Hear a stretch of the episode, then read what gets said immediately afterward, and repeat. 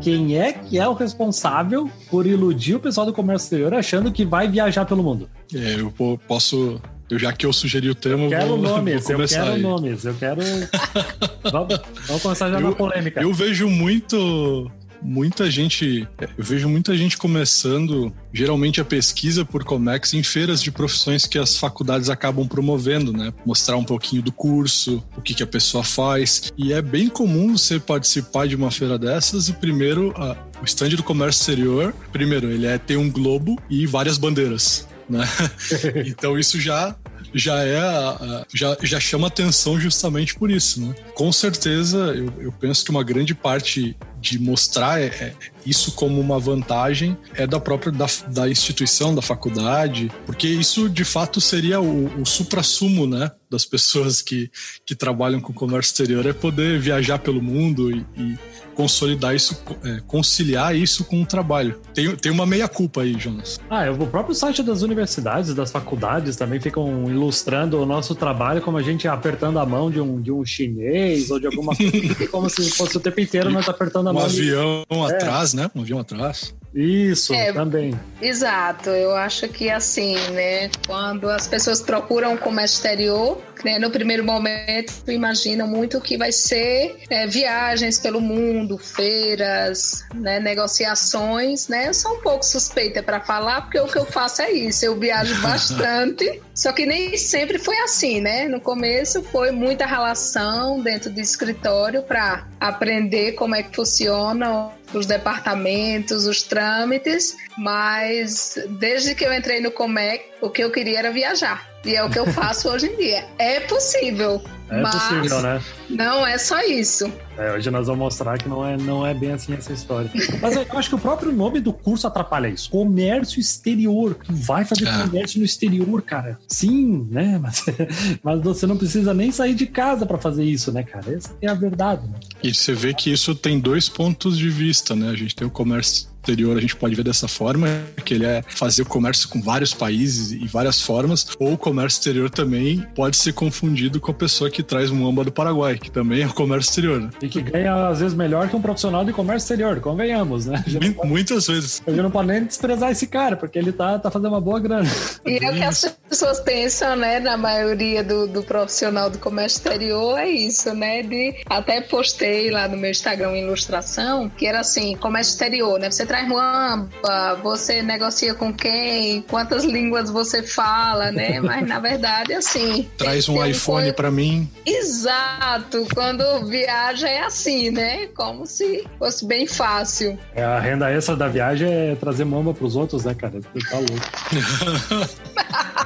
ah, eu tenho certeza que vocês vão contar umas histórias assim também. Ah. Claro. Mas beleza, então.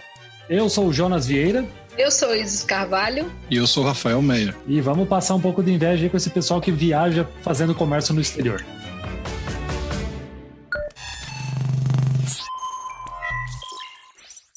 Saudações, movimentadores da balança comercial ao Invoicecast. Uma das primeiras ilusões que muitos estudantes do comércio exterior têm, assim que leem o nome do curso, é de achar que vai conhecer o mundo a trabalho. E o banho de água fria chega num container reefer assim que começa a trabalhar na área. Negociações e operações de milhões de dólares sendo realizadas por e-mail, telefone ou videoconferência. Nem a minha diretoria da empresa viaja. Como assim? Eu nunca vou viajar no comércio exterior? Nunca é uma palavra pesada e também para lhe dar mais esperança, Hoje eu trouxe dois convidados que têm sua rotina a necessidade de viajar para fazer comércio no exterior. Mas é bom manter as expectativas sob controle e ouvir o que eles têm a dizer. Viajar a trabalho não é viajar a turismo. Vamos conhecê-los? Rafael, quem é você na fila do embarque? Olá, Jonas. Olá, Isis. Olá, pessoal. Obrigado aí pelo convite, pela oportunidade. É, meu nome é Rafael Meyer, sou formado em comércio exterior e também tenho um MBA na área de gestão de equipes de alto desempenho. Hoje eu sou gerente operacional na Global, uma trade em Joinville,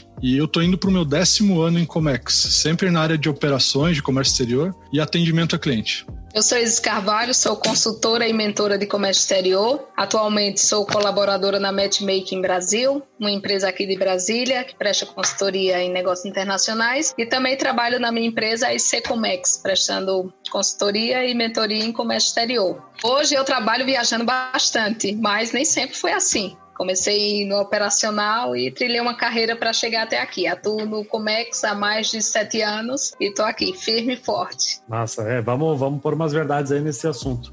então, já que tu tá contando um pouco da tua trilha, Isis, como foi teu caminho profissional para você chegar até nesse patamar de precisar fazer o comércio no exterior? Conta pra gente a tua trajetória. Tá, eu sou formada em administração de empresas e desde quando eu estava na faculdade de administração, eu sou pernambucana, morava em Pernambuco e minha primeira oportunidade profissional foi na empresa dos meus pais. Então, por eu falar idiomas, já falava inglês e espanhol, eu tive a oportunidade de participar de feiras no exterior, né, no Panamá, na Colômbia. Então, foi a partir daí que surgiu o meu interesse de entrar nessa área. E depois me mudei para Curitiba, onde eu comecei a trabalhar em empresas exportadoras e importadoras. Começou também e a passar frio. Continuei, fui passar frio, exatamente. E trabalhei como analista de comércio exterior, né? Antes comecei como assistente, né? Fazia toda a documentação. Viajei também, comecei a negociar com o Oriente Médio, clientes de outros países. E eu vi que o que eu gosto mesmo é de, de viajar, de negociar. Rafael, me conta então tua, tua trajetória até tu chegar nesse patamar também. Bom, cara, a minha realidade é um pouco diferente da Isis aí, não é? Não, não tem tantas viagens, Porém, a minha empresa, é, é, contando um pouco do que me trouxe até aqui, eu trabalho já na, na Global há 10 anos, é uma empresa que também trabalha fazendo comitivas a feiras internacionais. Isso já desde 2010. E quando eu entrei na empresa, em 2011, eu já vislumbrava isso como uma, uma vontade, né? Então, a empresa fazendo essas comitivas anualmente, eu queria também, em algum momento, é, fazer parte disso. E em 2014, para ser mais exato, eu no fim do ano eu queria definir algumas coisas para o meu ano seguinte, para 2015, e eu chamei meu gestor e eu falei para ele que eu queria participar dessas feiras, queria saber o que, que eu precisava fazer para poder também participar.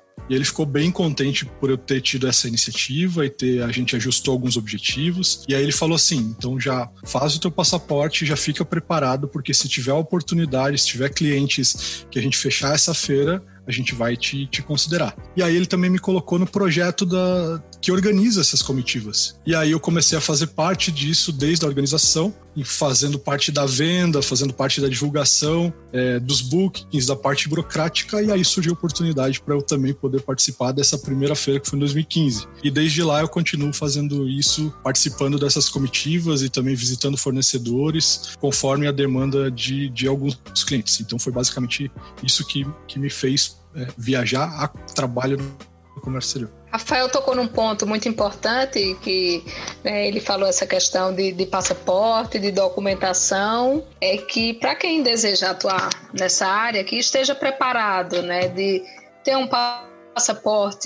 aprender idiomas, né, que o inglês é mandatório e assim, se você ainda não sabe inglês, não se preocupe, mas comece a aprender desde já. E de acordo com o mercado que você vai negociar, né, por exemplo, eu tenho inglês e espanhol e estou aprendendo francês, né, mas de repente de acordo com o mercado que você vai trabalhar, de repente o mandarim ou, ou alemão ou outro idioma. Então, assim, para mim as oportunidades aconteceram porque eu estava preparada porque às vezes as viagens acontecem daqui a 10 dias. Não dá tempo você tirar o seu passaporte, né? Não dá tempo de correr atrás de aprender uma língua.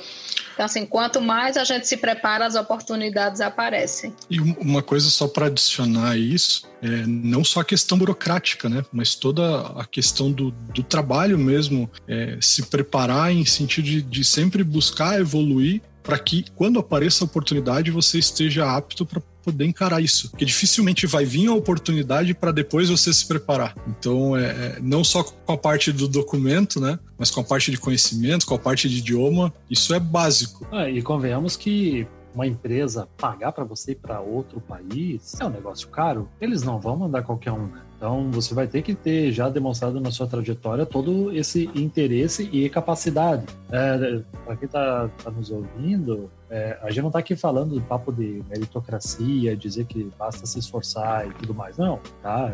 Vamos, vamos nos manter com os pés no chão aqui. Mas é, cara, tu vai ter que correr atrás. É como a Izzy já falou. Tu, tem, tu quer estar tá pronto para viajar? Digamos que você já está tendo um reconhecimento legal, tu tem que estar tá com o passaporte pronto. Tu quer ir para países que falam inglês, ou até mesmo os que não falam, cara, tu tem que saber falar inglês. Como é que tu vai ajudar as pessoas em uma comitiva, por exemplo, né? Se provavelmente vai ter gente ali que às vezes não fala inglês direito, tu vai ter que ajudar essas pessoas, certo, gente? No meu caso, a maioria dos clientes que vão acabam tendo essa barreira do idioma como algo principal e que até, como a gente atende pequenas empresas e médias empresas, às vezes quem vai com a gente é o próprio dono do negócio. E aí o, o a barreira do idioma e da cultura acaba limitando eles até a sair do Brasil e buscar outras oportunidades é, é, com o comércio exterior. E aí a gente atua nessa, nessa ponte. Mas, como o Jonas falou, é, o idioma a gente acaba sendo um intérprete mais do que um, um, um trabalhador do comércio exterior em algumas viagens, né? Então a parte é, é, do, do, próprio atendimento, de lidar com pessoas, de comunicação, isso vem primeiro é, nesse, nessa questão de viagem, pelo menos na minha experiência. É bem observado, Rafael, porque às vezes o que muitas pessoas pensam, né, só o, o glamour da profissão. E hoje mesmo eu estava pensando nisso, que todas as feiras, os eventos que eu fui, eu só tenho fotos em stands, tudo pronto. E eu pensei, eu tenho que fazer fotos do meu bastidor, porque quando eu falo, fui para uma feira em Dubai expor, né, as pessoas imaginam, nossa, que glamour Dubai, mas não vê, né? E, e que carreguei caixa que tive que montar stand, sabe? E assim, para ser um profissional do Comex, você tem que saber lidar com outras culturas, com pessoas diferentes, e você acaba fazendo muito mais do que aquilo que é da sua profissão. Exemplo, é você, como o Rafael bem falou, é você traduzir algo para aquelas pessoas que estão ali na missão, é de repente uma alimentação que deu algum problema, né? Que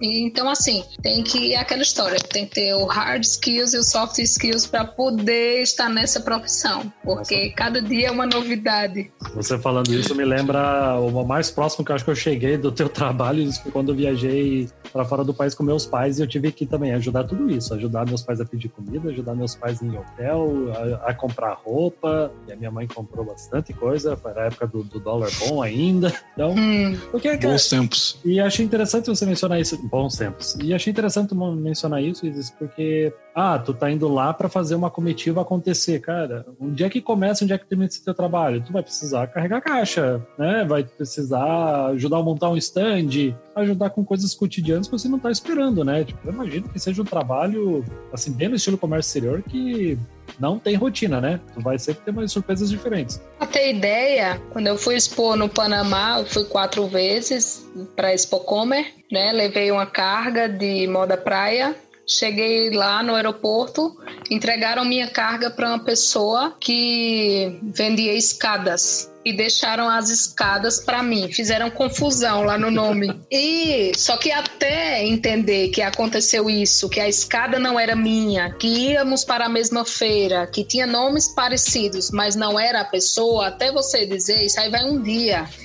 e o que aconteceu? Eu tive que chamar a pessoa lá da aduana, ir comigo de táxi até a feira, localizar aquela pessoa para devolver e desfazer esse enrosco. Mas isso aí foi o quê? Um dia. Imagine você levar toda a sua mercadoria para expor em uma feira e você de repente desembarca e diz: Não, a mercadoria não tá. Vou entregar a outra pessoa.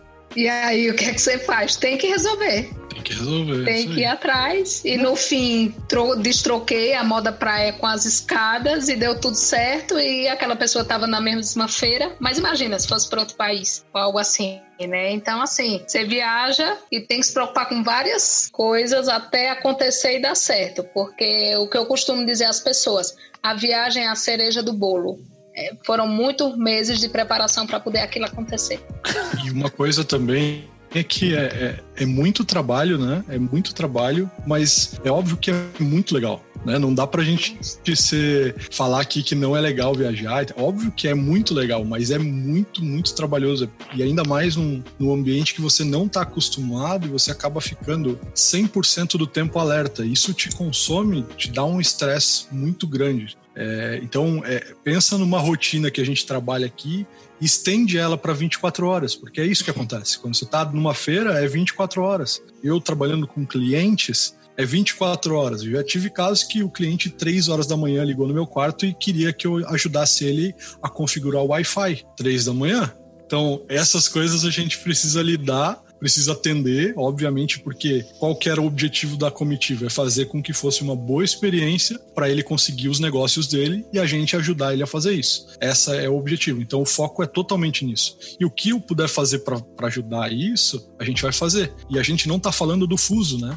O cara que sai daqui para ir para uma feira ficar 15 dias fora, como eu falei, geralmente é o dono da empresa, ele está fazendo contraturno com o turno aqui do Brasil. Então, três horas da manhã lá acaba sendo duas, uma da tarde aqui.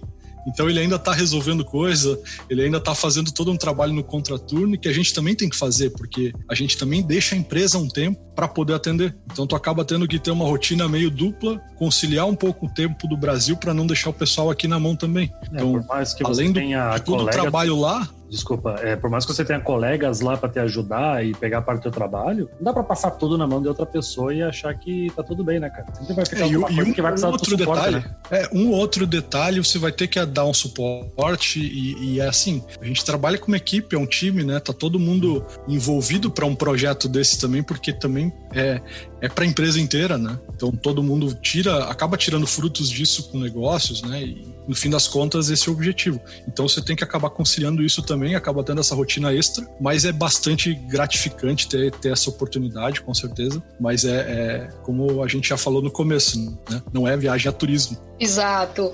E por isso, por essas experiências que eu já tive, né, no Comex e continuo tendo, que eu resolvi né, fazer a mentoria para guiar aquelas pessoas que estão em busca de entrar no comércio exterior e sempre eu procuro fazer uma conversa prévia, né, explicando o que é, porque é, as pessoas não vão ouvir da minha boca que o comércio exterior é só viajar. Não, vai ouvir o que é que tem que ser feito, porque eu entendo que para chegar no nível que eu estou hoje, de poder me dedicar a isso de viagens, eu ralei bastante. Fiz importação de todos os modais, exportação, já passei perrengue de é, container vir da China, é, ter incêndio no container, ter que mudar. Então, assim, já passei por poucas e boas operacionais que fui aprendendo para chegar onde eu estou hoje e dizer, não, eu quero mais ir para essa área de viagens, que foi o que Rafael comentou, né? Quando surgiu essa oportunidade, o que é que eu tenho que fazer para isso? E fui buscando entrar nessa área, porque eu vi que eu me identifico muito, assim, para mim é super gratificante participar de feiras, fazer negociações, né? Quando o cliente começa aqui no Brasil a pensar em vender o seu produto no exterior e depois ele concretiza isso, para mim assim, é uma satisfação enorme. Então assim, é muito bom, né? Assim, a gente estaria mentindo, né, Rafael, se dissesse não, só tem problemas ou só são dores. Não, é muito bom, mas exige muito trabalho e preparação para isso. Ah, legal. É, faz muito sentido isso, porque se tu tá indo para o exterior, seja para uma comitiva ou para até participar de alguma negociação né, cara a cara, cara, como é que tu vai participar de uma negociação se você não sabe como é que funciona importação e exportação no Brasil? Como é que funciona para deixar a documentação pronta? Como é que funciona um BL, se é mercante, é, DI, do INPE? Não estou dizendo que tu precisa ter aprendido a usar o Syscomex, mas tu tem que entender como é que é o fluxo da... É necessário entender como é que funciona o, o fluxo de, de operação no comércio exterior para você conseguir negociar. Senão você vai fazer besteira com Incoterm, tu vai fazer besteira com pagamento internacional, tu vai acabar ofertando coisa que não devia. O que, que pesa mais para vocês na hora que é necessário viajar? Vocês têm filhos? Vocês têm amigos, família próxima, assim, que pesa isso, essa distância? Olha, eu sou mãe, eu tenho uma filha de 11 anos e praticamente desde que ela era um bebê eu viajo. Mas para mim, assim, é um pouco desafiador, né? Porque, por exemplo, quando eu fui morar em Curitiba, né? Tinha família lá, isso que me possibilitava viajar. Mas fui para a China, é, tive que deixar minha filha, né? Porque morávamos só eu e ela fui para Dubai, ela também teve que ficar. E por isso que, assim, hoje eu estou em Brasília, né? Porque tenho minha irmã aqui que me dá esse apoio. Mas, assim, fora minha filha, não, não é muito difícil, não, porque antes de entrar na área do Comex, né, eu já fiz dois intercâmbios, morei nos Estados Unidos, morei na Espanha. E gosto bastante de viajar, assim, tá pelo mundo é minha casa. E minha filha vai nesse segmento, porque ela já disse: mãe, vou fazer intercâmbio e depois vou morar em um monte de países e você vai seguindo aí na sua vida de viagens. É, eu ia estranhar assim, uma filha vendo uma mãe viajando tanto, você querer ser acomodada, ouvindo tuas histórias. Não, não, não achei tão interessante não você conhecer Dubai, eu vou ficar por aqui mesmo. então, assim, só o fato de ser mãe, né, de ter uma filha que ainda de 11 anos que depende muito de mim, mas como desde que ela nasceu eu já viajo bastante, então assim, para mim é super tranquilo e eu sou uma pessoa muito desapegada, assim, não sinto mas... falta de todo mundo, mas sei que todos estão bem. Sim, mas tem alguma outra cuidade ou lado B que você acha que as pessoas que querem fazer comércio no exterior deveriam saber? Acho importante falar? Tem, assim, nesse caso de, de você ter uma família, talvez, que, que dependa, né, bastante de você. A questão também de você viajar para outros países, por exemplo, ano passado eu fui para a China, não é fácil, você chega, muitas vezes não dá tempo nem de descansar, você já tem trabalho, tem a questão do jet lag, questão de da alimentação em outros países, né? Mas assim, é para mim é muito tranquilo. O meu perfil é esse de viajante. Tem que ter um perfil, então, você diz para isso? Acredito que sim, Jonas, porque não é fácil você sair de casa, estar tá no seu conforto falando sua língua, tá no, no seu trabalho, né, no seu dia a dia, de repente você vai para outro país, você tem que se comunicar com outras pessoas, a língua é diferente, o dinheiro é diferente, como o Rafael mencionou, quando a gente viaja, trabalha bem mais, porque trabalha no país, tem as demandas que ficaram no Brasil, então assim, né? O que é mais desafiador também para mim é isso, de essa dupla jornada, que a gente acaba trabalhando bem mais. Você chega no país, às vezes já tem que trabalhar. Quando você volta para o Brasil, já tem as demandas, né? Que você precisa fazer relatórios, continuar o trabalho. Então, assim, acho que é isso. Bom, é, eu não tenho, não tenho filhos, mas eu moro com minha esposa. Eu nunca fiquei períodos muito longos, assim, é, seguidos fora. Então, nada mais do que um mês então, é, já começa assim a ficar um pouco. Porque a, a, rotina quebra, então acaba, acaba assim dando saudade. Já quando você sai daqui, as coisas são tão intensas, geralmente nas viagens, como a Isis falou, você já tá no ritmo de trabalho e às vezes você nem meu, passou uma, duas semanas, você não viu passar essas semanas praticamente. Isso é algo que pode ser uma vantagem ou desvantagem, né? Porque você chega pelo menos para mim, quando volta pro Brasil, você tá num ritmo diferente das pessoas que estão aqui. Então, você tá num agito, tá, tá naquela coisa, então, naquela correria, assim, e de repente é, tem essa quebra, né? Até que tem aquela depressão pós-viagem, assim, que sempre que a gente volta, dá aquele, putz, voltamos pra, pra rotina. Não que a rotina seja ruim, mas dá saudade daquela, daquela correria, daquela de, de resolver as coisas. E falando especificamente, eu acho, do perfil, como a Isis falou, eu acho que a pessoa que ela, ela vai viajar a trabalho, ela precisa resolver problema. Ela precisa estar preparada, ela não precisa saber tudo, mas ela precisa saber ir atrás para resolver. Então, se tiver alguma demanda, você não tem como falar com o Brasil, você não vai, né? É muito difícil a comunicação, é, principalmente em um idioma onde o país onde o idioma não é o, inglês só, você acaba tendo bastante dificuldades, não só culturais, mas também com, com, é, com a das pessoas que não têm o inglês como primeiro idioma. Então, por exemplo, a China, eles têm o mandarim, mas tem muitos, muitos chineses que falam inglês. E a gente fala português e também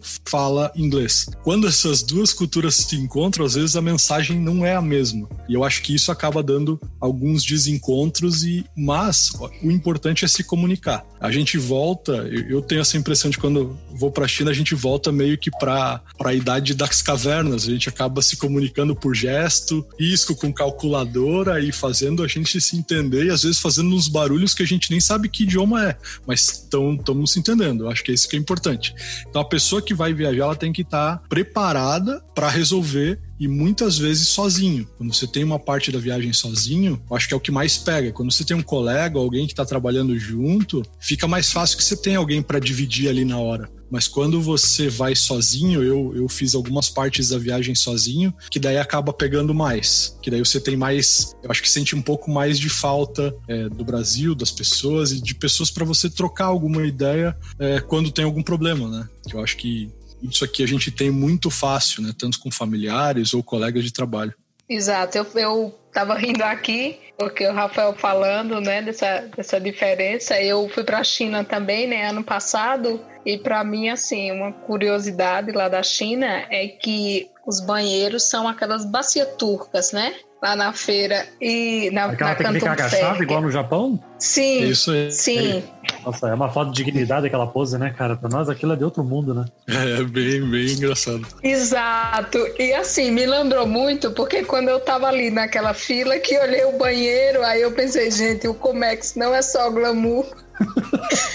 Ter que utilizar esses banheiros aqui é difícil, né? E tem que ser Não, muita eu- eu- academia, agachamento, porque não é fácil. Outra coisa desse banheiro, uma curiosidade, é que geralmente ele não tem divisória. Então, não pensa que aqui a gente tem o vaso e várias, várias cabines, né, com divisória. Lá é esse no chão e não tem divisória. É todo mundo ali, é isso. Tá, peraí, é um monte de buraco no chão, É. higiênico do lado, e aí você pode fazer esse ato de mão dada com a pessoa do lado ali pra te dar um suporte, é isso? É, basicamente Nossa. isso.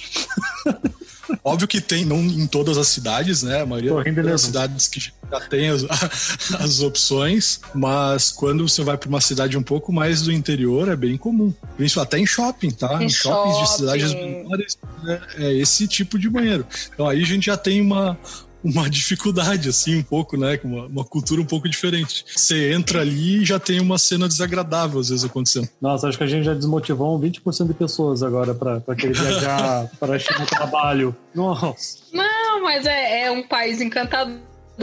Eu me senti, Rafael, quando eu cheguei lá na China, né? Eu fui para Canton Fé, a feira de Cantão, a, a maior feira do mundo, né? De exportação e importação. Quando eu parei assim à noite, que vi aquelas luzes de LED, né? Aquelas, eu achei que eu estava assim em outro planeta, porque é tudo tão diferente, as pessoas diferentes, né? A estatura, a comida, né? A forma de falar, tudo assim que depois que você vai de um voo tão longo e você chega assim, principalmente na China, que tem tanta gente que você olha de meu Deus, eu acho que eu estou em outro planeta, porque como pode ser tão diferente, né, do que a gente está habituado? Por exemplo, indo, indo para a China, a gente acaba tendo voos quebrados que só de voo a gente tem 26 horas, É, né? é longo, Média. é muito longo. Isso sem, sem considerar que a gente tem as escalas, né? Porque a gente é, viajando não é glamuroso pra gente de business, né? É econômica, é classe animal mesmo. Exato. Então a gente vai, vai ali na, na, na, na lata de sardinha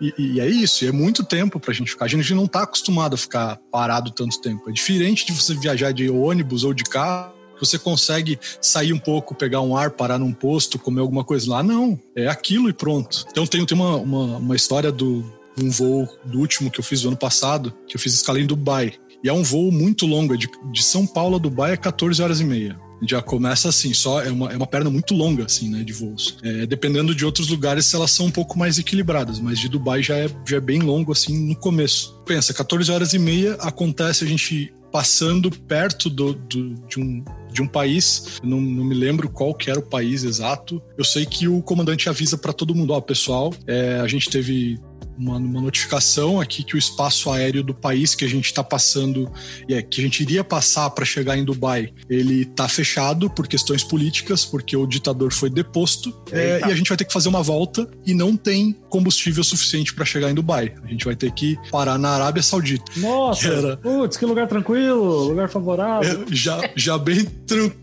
tranquilo. E, e era na, na, cidade de Jeddah, que é onde tem a Meca. Então, pensa, a Arábia Saudita é um, é, um, país que é, é, um solo sagrado, tem uma questão religiosa, não é qualquer um que pode visitar. Todo mundo que estava indo para lá não tinha visto para ir para a Arábia Saudita. É, então, foi. A gente desceu, ficamos todo mundo dentro do avião e o que, que aconteceu? Antes de descer, eles falaram: e na Arábia Saudita, bebida alcoólica é proibido. Então, todo mundo que tiver bebida alcoólica no avião vai ter que devolver e a gente vai ter que esconder e todas que estão estiverem abertas a gente tem que jogar fora, porque aqui é muito rigoroso isso. Aí o que, que aconteceu? Bem tranquilo, a gente chegou de avião, pousamos na Arábia Saudita, e em volta já tinha uns carros da polícia para vistoriarem o avião para ver se tinha bebida alcoólica. Caramba. E entraram policiais no avião. Pensa, os policiais da Arábia Saudita entrando no avião, a gente já cansado, um voo é, bem longo, já estava 15 horas no ar. A gente desceu, aí enquanto aí depois que eles liberaram a cabine, fizemos o abastecimento para voltar e aí mais três horas de voo. Então, é uma coisa que ninguém esperava, mas até hoje eu tenho a foto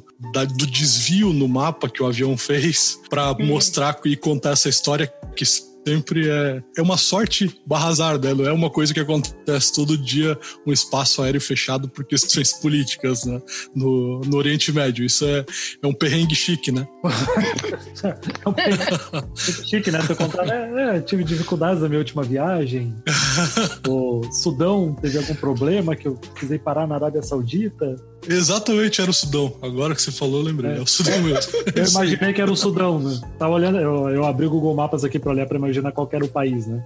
É, pelo menos não foi nenhum, nenhum drone americano atacando o Irã, né, cara? É, mas você pensa que a gente não tinha informação nenhuma na, na hora, a gente não sabia o que estava acontecendo. Aí você fica naquela, será que aconteceu alguma coisa tão importante enquanto a gente tá voando? Porque você não tem internet, você não tem nada, né? A gente tinha o quê? O piloto falando. Na verdade, um comissário traduzindo o que o piloto falava, porque o piloto não era brasileiro. A gente tinha, ah, tinha essa Aquele questão. microfone maravilhoso, uma... né? Nossa senhora. que já dá para ajudar muito, né? Mas, é...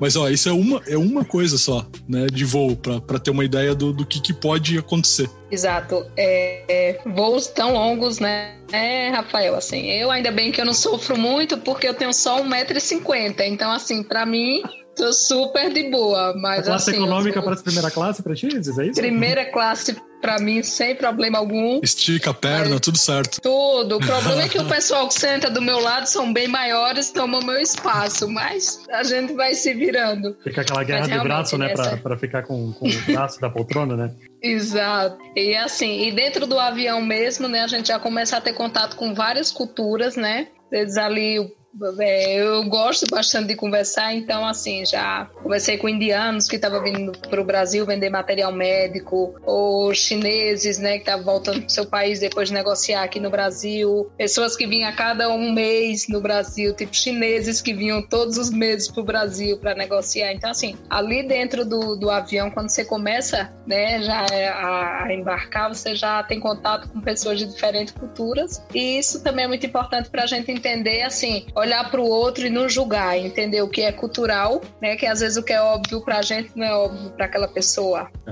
nossa, é. é. Isso já, já, mas tem que estar tá disposto a fazer isso, né, Isis? Tem que ter esse Exato. perfil de querer buscar isso, né? Porque se você ficar ali no seu canto, nada vai acontecer. Exato. Por exemplo, é agora em fevereiro eu fiz uma missão governamental pela matchmaking para o governo de Bangladesh. Então eram oito pessoas e nós fomos para França e para Suíça, Paris e Genebra. Eu fui receber o pessoal, né? E durante toda a estadia, né, a gente só comeu comida indiana, porque eles gostam bastante de comida indiana, assim. Quase não vai pimenta, pimenta né? Pimenta todos os dias, Nossa. né? E assim, e a questão, uma cultura diferente, como você falou, Rafael, né? Eles falam inglês, mas também não é a língua mãe deles, né? Que a língua, a língua mãe é o Bangla. Para mim, o português, mas falando inglês. Então, assim, duas culturas totalmente diferentes, tentando se entender em outra língua. Teve a questão também da, de Paris para Genebra, que já é outra moeda, né? No meu caso, trocar reais por euros, chegando lá ainda francos, para eles o dinheiro deles, e auxiliar nisso tudo aí, né? Ter esse e jogo cada de câmbio cintura, desses, de... tu só perde dinheiro, né? Exato. De coordenar tudo e sair, como você falou, Rafael, quando a gente vai com um colega, tem outra pessoa, né, para dar um apoio, é bem mais tranquilo. Mas assim, né, volta a falar, como é, é algo que eu busquei, assim, não é fácil, mas me dá um prazer enorme, que eu pensei, caramba, né, eu tinha outras coisas planejadas para o carnaval, mas eu passei o carnaval em Paris. Eu digo, que bom trabalhar com isso. É, eu imagino que quem está nos ouvindo já não está com, com muita inveja de ti, né? De todos os países que você já mencionou. Pois é, né? Olha, entrega um sal grosso depois, tá? Vou, vou colocar. E como é podcast, é bom fazer isso por uns seis meses, né? Que ele vai sendo ouvido pelas pessoas. É, é isso aí.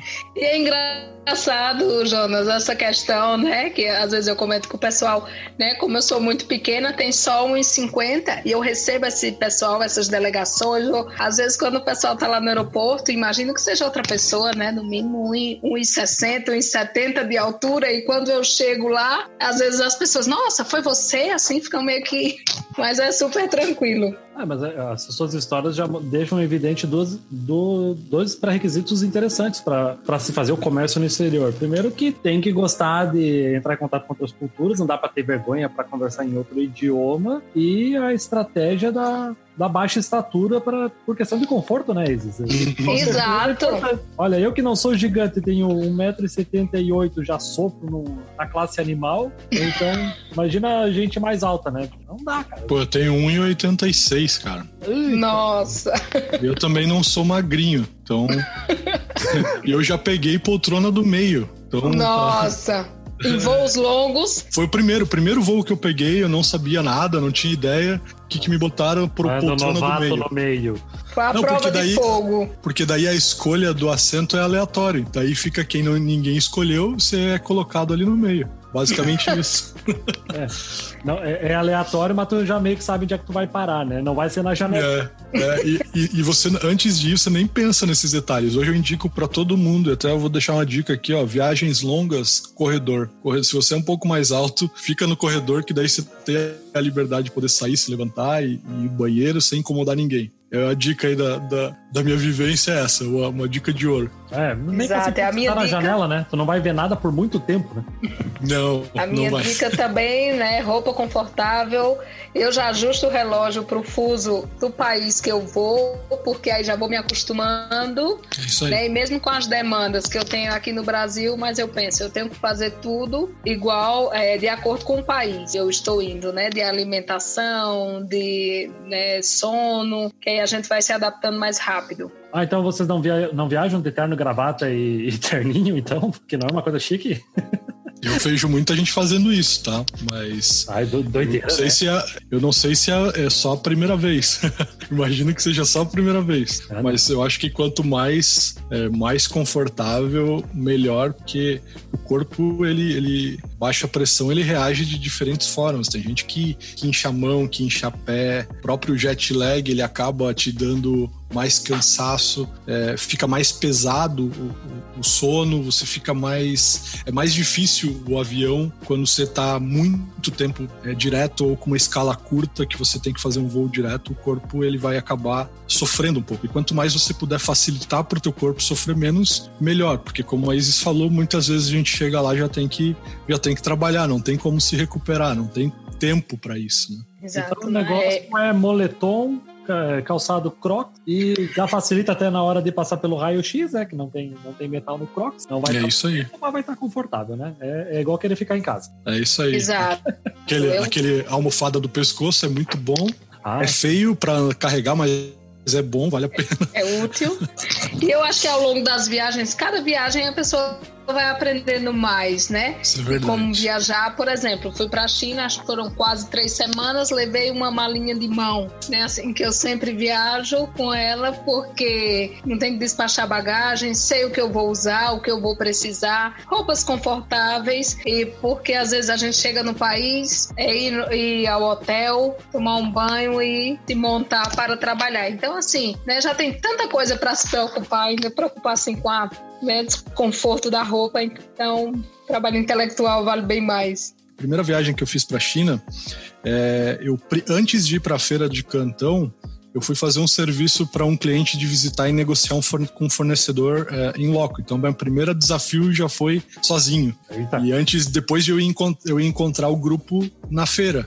Então, cada um fez uma, uma parte, a gente se dividiu pela China e, e foi para aproveitar a viagem, já que ia estar tão longe, a gente ofereceu algumas soluções para os clientes também que não podiam ir com a gente. Então, eu visitei lá e uma, uma característica muito forte do pessoal chinês é justamente a hospitalidade. Eles te recebem muito, muito bem. É um tão bem que você até acaba ficando sem jeito, porque de tanto que eles querem te servir. Então, eles me buscaram na estação de trem com um baita carro, me levaram num restaurante muito, muito top para poder, é, para poder comer lá. E era um restaurante típico e era uma cidade que é Ningbo. É, não é uma cidade que é, que é capital, mas ela não é muito é, retirada, então ela é um meio termo. Então tem algumas partes da cidade que ainda são bem tradicionais. E, e esse fornecedor levou, me levou para almoçar lá. O que, que acontece? A gente, é, o fornecedor, o dono da fábrica e a pessoa que, que lida comercialmente, eles estavam com outro grupo de, de chineses que eram amigos desse dono da fábrica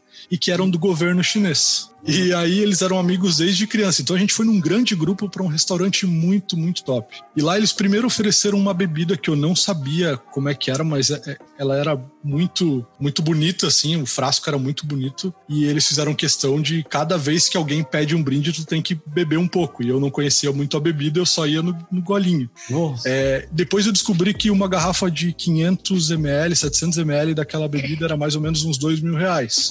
e, é, é, e, e, eles, e ela, ela era muito cara, eu descobri só depois. Eu falei assim, cara, que coisa. Porque eu contei para outras pessoas e eles foram me mostrando embalagens e eu identifiquei aquela, então eu já vi que era super cara. Depois tinha a fartura que você vê num restaurante típico chinês, é absurda, é muito, muita comida. Uma dessas, além, tinham várias comidas típicas que eu já tinha comido e tinha a sopa de cobra. E aí o, a, a pessoa que estava me atendendo, ela falou assim, ó, você não precisa comer para agradar gente. Essa aqui é uma, é uma. Essa sopa de cobra, sopa de serpente, ela é uma comida típica é, da, da, da, cidade do, do meu chefe e dos amigos dele. Então eles pediram para lembrar essa época. Então não é um, não precisa comer para agradar. Eu falei, mas eu quero experimentar. Pô, já tô aqui, vou experimentar. É, e aí eu experimentei. da classe animal, não vou comer umas coisas malucas? Tem, tem que tentar, é. né? E aí tinham umas 12, 15 pessoas na mesa e obviamente quando eu coloquei aquilo no prato, todos pararam de comer instantaneamente, o tempo parou. Ah lá, para aqueles ah lá, brasileiro assim, tentando comer cobra. Exatamente, é, para ver se eu ia comer. E aí eu coloquei no meu prato. Começaram a postar respirei fundo. Mesa, nem viu. é, respirei fundo e aí eu pensei, cara, é agora, né? Não tem mais como devolver. Uma dúvida, a cobra vem aí, ou ela vem cortadinha? Imposta, impostinha. Ela vem tipo uma sopa com uma posta, um monte de posta de cobra, mas você consegue identificar que é cobra porque tem muito, muitos pedaços, assim. Tá. E, e, aí, é, é, pensa que era uma sopa muito rala, muito rala, quase água, e com uma cobra cozida dentro. E aí, no, no prato principal, da onde você Isso. Tá. Onde você tira para se servir, tinha a cabeça da cobra ali para dizer que era cobra, entendeu? Para mostrando assim, tava pendurado ali. E aí você, daí quando eu coloquei na boca, comecei, e aí eu vou dizer aquela mesma coisa que todo mundo fala para comidas diferentes. Gosto de frango. É, sempre. Frango cozido numa água sem tempero, basicamente. E, e, muito borrachudo e com muito osso, muito difícil de comer, assim. Quase é, é, é muito esforço para pouca, pra pouca comida, na verdade. Mas, obviamente, que eles se mataram de rir quando eu comi e fiz um beleza e tal. e eles viram, né? Uma outra coisa desse, desse caso, na época, quando eu fui, eu não comia sushi. Então eu não estava acostumado a comer de hashi. E eles viram que eu estava me esforçando muito para comer e eu também não pedi garfo. Eu não queria, né, fazer o, o cara que não sabe comer. De repente Depois, veio uma tipo, pessoa. Pra Itália e começar a cortar o macarrão, né? Isso, eu, eu não, vou, cara, eu vou tentar aqui, nem que. Mas, mas lá, para ter uma noção, eles comem ervilha com hashi, né? Então, pô, pra quem não sabe comer, não comia sushi e tal, isso foi, foi difícil. Mas eu ia lá, ia me esforçando, ia tentando comer. E aí veio, aí chamaram o garçom, eu não entendi o que eles falaram, mas depois de uns 15 minutos voltou com o, o garfo e faca. Uns 15 minutos. Aí eu peguei o garfo e falei, não, pô, obrigado, não quis pedir porque, pô, não, é, era um restaurante muito típico, então dava muito na cara que eu era o único estrangeiro lá. E aí o que, que aconteceu? Eles começaram todo mundo da mesa a rir. Daí eu perguntei, o que, que aconteceu que vocês estão rindo? Eu falei, é, eles falaram que não tinham um garfo e faca, eles tiveram que sair para comprar um garfo e faca para você. Então no restaurante não tinha garfo e faca, eles compraram só um jogo para mim. Não, então, eles tiveram que uma celebridade, pra... então, né? Porque vocês não tinham garfo e faca, eles nunca recebiam um estrangeiro, né? É, é, exatamente. Era, era realmente um restaurante assim que você vê que, que se você não tá com um local, você não iria encontrar aquele restaurante. Basicamente isso. isso é Mas a experiência foi muito legal. Foi muito, muito bacana. Todo mundo quis tirar foto comigo, o pessoal do restaurante pediu para tirar foto comigo. Realmente fui uma celebridade por uns 15 minutos, assim. Então veio o garçom tirar foto comigo, aí ele me levou lá na cozinha perto para tirar foto. E aí tirava foto, cara, e ficavam tirando foto de longe. Tu deve estar tá no mural do restaurante lá até hoje, então. provavelmente, cara. Provavelmente. dia que recebemos um brasileiro para comer sushi com garfo. Não, e, e, aí, é, exatamente, exatamente. Tiveram que comprar o garfo para ele aqui ó. Foi, foi bem, bem engraçado esse, esse dia. Foi, mas foi muito legal, a experiência foi ótima. Isis, conta aí uma história. história interessante que, né, quando eu conto as pessoas gostam muito, né? Porque assim, o meu nome, Isis, né, é a sigla em inglês do uh, Estado Islâmico. Caralho, eu nem tinha pensado nisso. Meu Caramba. Que é né, o Estado Islâmico, Islamic State of Iraq and Syria. É, é o ISIS, é, a né, sigla inglês, do né? Estado. ISIS. É, o ISIS em inglês.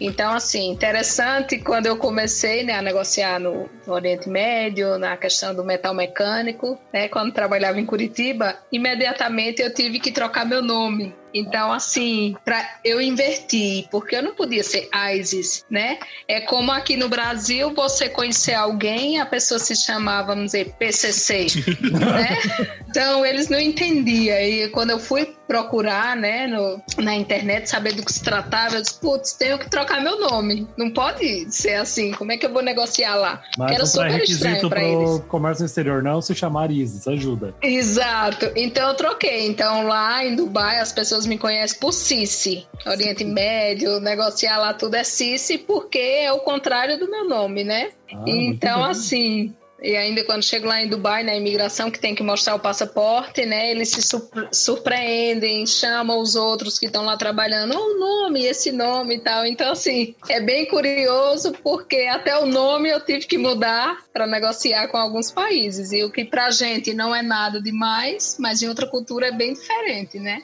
Então toda vez que vai passar na imigração na, na Ásia, no Oriente Médio, é, é uma tensão. Exatamente. tem que trocar até de nome. Rafael, que história é essa então que um cliente teu foi, participou daquele programa que a gente assiste da- das alfândegas do Discovery Channel? Bom, a gente estava no, no aeroporto de Guarulhos fazendo todo, todo a, a conferência de segurança, passamos tranquilamente. Então, como a gente vai em comitiva, eu geralmente alguém da, da equipe acaba acompanhando desde aqui. Então, nesse caso, no, no ano passado e no outro antes também fui eu. É, e aí eu encontrava o cliente ou em Curitiba ou em Guarulhos mesmo. E aí a gente se reúne, passa todos juntos pela segurança, até para que caso tenha algum problema a gente consiga também ajudar, já que a gente conhece um pouco e, e já fez isso algumas vezes. É, e quando foi para fazer o passaporte, tem as cabines da Polícia Federal para que você saia do país, todos passando e eu fiquei esperando os clientes vindo, então passei, consegui e fiquei esperando eles no outro lado. E um dos clientes parou, foi parado e aí ficou ali, tava demorando e, e quando você passa a parte da segurança, você não pode voltar. Você tem que ficar olhando de longe porque é, é uma parte da Polícia Federal e tá bem explícito que você não pode permanecer ali. É, então eu tava olhando meio de longe, tentando ir lá para ver se eu conseguiria ajudar. De repente, deu uns dois minutos, vieram dois policiais e, e chamaram é, esse cliente e acompanharam, pediram para ele ir, ir se retirar. E ali daí a gente pensou, cara, o que, que aconteceu? A gente ficou realmente sem informação. A gente não sabia o que tinha acontecido. E quando deu, deu uns cinco minutos, o cliente aparece assim, é, branco, mas rindo, né? De, passou nervoso, estava tranquilo. Daí a gente, o que, que aconteceu? É, ele falou que tinha uma pessoa com o mesmo nome dele com mandado de segurança, mandado de prisão em aberto. E aí, até ele provar que não era ele, com CPF, com digital, é, uma pessoa saindo do Brasil com mandado, mandato aberto, eles ficaram em cima e pegaram ele, mas não era ele, era só uma pessoa com exatamente o nome igual. E ele teve o mesmo problema quando voltou, e na outro ano que ele foi junto teve de novo e não resolveu. Mas aí ele já estava tranquilo porque sabia do que se tratava. Caramba. Então, que legal, então mais um requisito também para trabalhar nessa área é não ter um mandado de segurança, senão tu não vai conseguir sair do Brasil. Vai ser, vai ser um pouquinho mais difícil. Quando eu- a primeira vez que, que eu viajei para a China, eu, eu fui sozinho e eu encontrei clientes eh, e, e pessoal que trabalhava comigo na cidade da feira, que é Guangzhou. E quando eu cheguei lá, então eu estava em Xangai, fui para Guangzhou, e eu tinha um cliente que estava para chegar eh, três horas depois do meu voo. E aí eu fiquei esperando ele no aeroporto para que pudesse fazer toda a tratativa e a gente ir juntos pro hotel. O que que acontece? Deu as três horas, eu tava acompanhando o voo, tava com os dados dele ali. Chegou o voo dele e aí tava, a gente fica esperando fora, né? Pessoa sair fora ali na, na- na- onde tem o pessoal com as plaquinhas, assim, esperando alguém. E aí, apare- aí eu acompanhando no painel que o voo estava chegando, que as bagagens estavam chegando. E quando você tem um voo internacional e uns aeroportos muito grandes, isso acaba levando um certo tempo, né? Até você, o avião chegar, pegar a bagagem, tudo isso é mais de uma hora, tranquilamente. E eu fiquei esperando e de repente o voo dele foi sumindo do, do painel e eu não tava achando ele. E aí eu, cara, o que que eu vou fazer? Eu né, tava no contraturno do Brasil, ele não chegou, não saiu daqui, porque só tinha uma parte de sair. Eu conhecia o cliente, ele não estava ali. não tinha como ter comunicação, então eu não sabia nem se ele tinha embarcado na perna de que ele ia fazer uma conexão em Doha. Ah. Eu não sabia se ele tinha embarcado ou não. E aí eu não sabia se ele tinha chegado na China mesmo ou não. E aí eu fui fui tentar com segurança, fui explicar, mostrei os documentos, fui falar com a polícia na, no balcão de informação, eles me instruíram para conversar com a polícia. E eu, eu fui tentar falar com a polícia e, obviamente, os policiais chineses não falam inglês, né?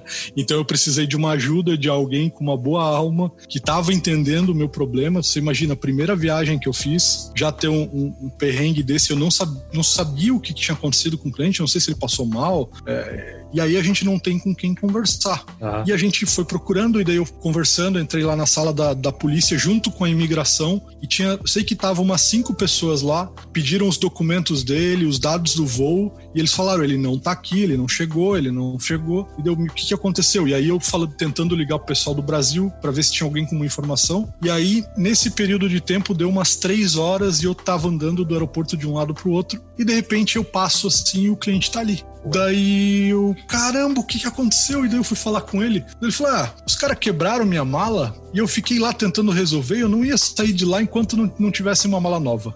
Ai, Basicamente, ele ficou lá resolvendo o problema da mala e eu fiquei esperando, pensando que ele não tinha acontecido nada. E no fim, ele tava com a mala quebrada e uma mala nova, bem feliz porque tinha conseguido a mala dele. E eu fiquei ali umas três horas a mais, porque ele também não tinha inglês e, tava, e conseguiu resolver ele a questão da mala sem inglês, sem inglês. Sem inglês. Depois de muito suor, muito, mas conseguiu conseguiu uma mala nova, mas ele não saiu da parte do embarque enquanto não tinha mala nova para ele. E aí, essa, essa foi uma história tranquila. Depois eu falei, antes de ir pro, pro hotel, a gente precisa comer um McDonald's, porque eu tô com uma fome muito grande.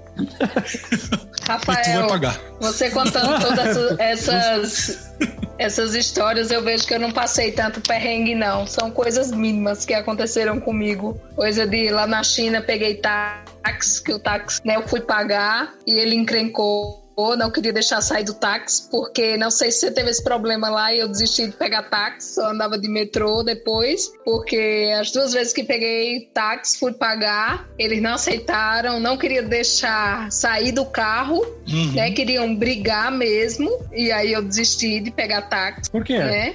É, eu não sei se é da cultura com estrangeiros ou se pelo fato de ser mulher que. Eu sei que lá tem um problema muito grande hum. em relação a notas falsas, tá? Hum. Eles acabam fazendo um escândalo, daí você dá um dinheiro, eles te devolvem, e daí você tá com uma nota falsa e eles vão embora. Isso acontece, a gente aconteceu com um cliente nosso, que aconteceu isso. E ele tava, de repente, com 100, 100 RMB é, falso. E aí a gente teve que. O, o cliente quis deixar quieto, mas a gente poderia ir na polícia, reportar e fazer um BO para poder. É, recuperar esse dinheiro, né? É... Exato, e foi mais ou menos isso. Eu dei a nota, eu lembrando agora, dei a nota, ele disse que era falsa, tipo 80 remembis, e queria trocar pela nota dele, algum enrosco assim. E acabou que eu dei o dinheiro e corri do táxi. e fui embora porque ele não falava inglês, eu não entendi o que ele falava, então eu só entreguei o dinheiro e abri a porta e corri. O pessoal tem bastante costume de peidar e arrotar em público, tranquilamente. Ah, sim. É, essa experiência Exato. eu tenho, porque eu trabalhei numa multinacional singapura, singapuriana, singapuriana. E hum. caramba, tive bastante experiência também. Pode contar a tua história. E aí você imagina com um taxista, né? fazendo isso com o táxi fechado, porque tava frio e tal. Peguei já, peguei uma, uma temperatura quando eu tava em Pequim de, de menos dois, menos três, então carro fechado. Aí foi para mais ali, dois, mais três cara, depois dos gases.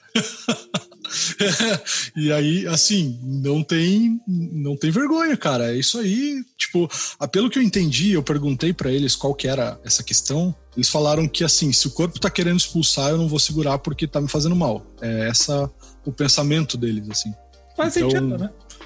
né? Faz, faz sentido, mas é que a gente tem essa cultura de. de, de é, é, isso não acontece com ninguém, né? Isso é feio, isso é falta de educação. Isso é feio.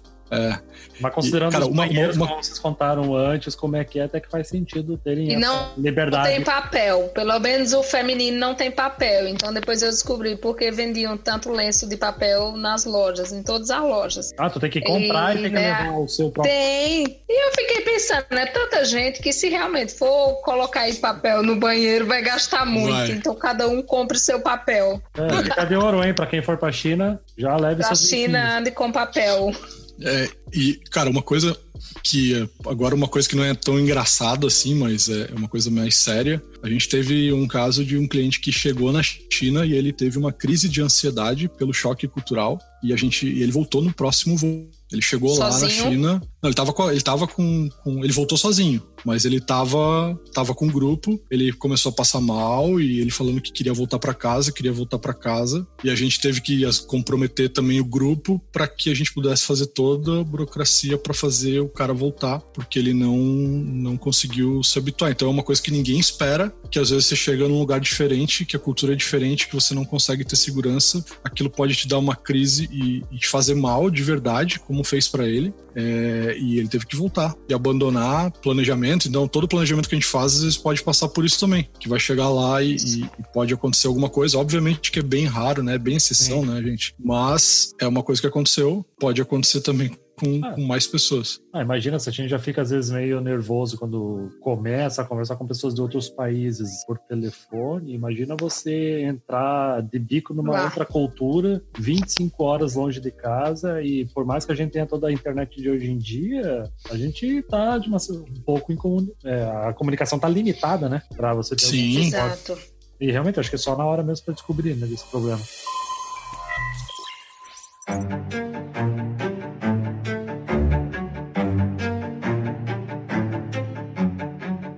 Gostou do episódio? Ajuda a gente compartilhando esse conteúdo. Ah, e lembra que eu falei no último episódio que agora temos um grupo do Telegram? A interação lá tá bem legal. Os dois participantes aqui de hoje estão lá também conversando e tá rolando altos papos sobre Comex, tirar dúvida, aprender com as experiências e trocar conteúdos. Se quiser acessar, é só pedir o link para eh, nós aqui pelas redes sociais ou, ou acessar o site. Trabalhos encerrados e até a próxima. Tchau, tchau. Até a próxima. Obrigada pela oportunidade, Jonas. Um abraço. Tchau, gente. Obrigado. Foi um prazer. Até mais.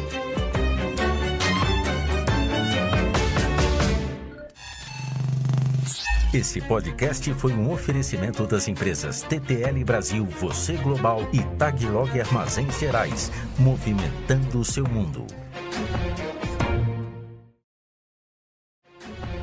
Cara, eu achei massa o, o assunto que o, que o Rafael trouxe pra gente come, começar, cara. Quem? É a minha... Oi! É a Olá! Minha, vida pegar ração pro nosso cachorro que acabou aqui. O saco de ração fica aqui. é isso aí. Isso. É. Mora, mora em apartamento aí, Jonas? Sim, gente, mora em apartamento. Não, apartamento ah, então é, é, o, é o real, é isso aí. É, mas o sacão de. Tem que aproveitar o espaço. Tem que ficar aqui porque não tem mais espaço. É isso aí. E as crianças têm fome, né, cara? O cachorro começa já a exigir pontualmente a comida. Rafael, e tu tá onde? É São Paulo? Ou São Paulo não, é do tô, outro? Eu tô em Joinville. Eu morei em Curitiba, nunca fui em Joinville. Sempre quando eu ia pra Santa Catarina, eu dizia, ah, vou em Joinville, nunca fui. Não, aqui a gente. A Curitiba é a capital de Joinville aqui, porque é mais perto que Floripa, então é. a gente vai mais pra Curitiba daqui é Floripa mesmo. Joinville. Pensa é. é. Meu Deus do céu. Mas é, mas é fácil. Falam que descendo Curitiba, a primeira chuva à esquerda é Isso. é Joinville. É Joinville.